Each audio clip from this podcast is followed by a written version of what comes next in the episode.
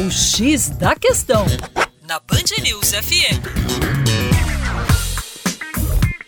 Olá, ouvintes da Band News FM BH. Meu nome é Vitor Augusto e sou professor de Geografia da equipe Terra Negra. De acordo com a Política Nacional dos Resíduos Sólidos, nós deveríamos ter abolido os lixões do nosso país há muito tempo. Será que a gente conseguiu?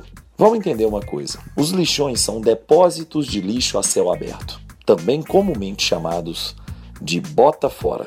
Esses locais, por exigirem menores esforços orçamentários por parte das prefeituras e do poder público em geral, acabam sendo amplamente utilizados como formas de destinação dos resíduos sólidos urbanos. A primeira preocupação é entendermos o que são os resíduos sólidos urbanos. De acordo com a nossa política nacional, seriam todos aqueles resíduos sólidos e semissólidos disponíveis e gerados em ambientes metropolitanos, ambientes urbanos em geral, seja de origem doméstica, de origem comercial ou de origem industrial. Então, efluentes sólidos e semissólidos devem ser considerados como resíduos e, portanto, ter a destinação adequada. Os lixões amplamente utilizados, representa uma das formas mais nefastas de destino final desses mesmos resíduos. Para fins de conceituação, resíduo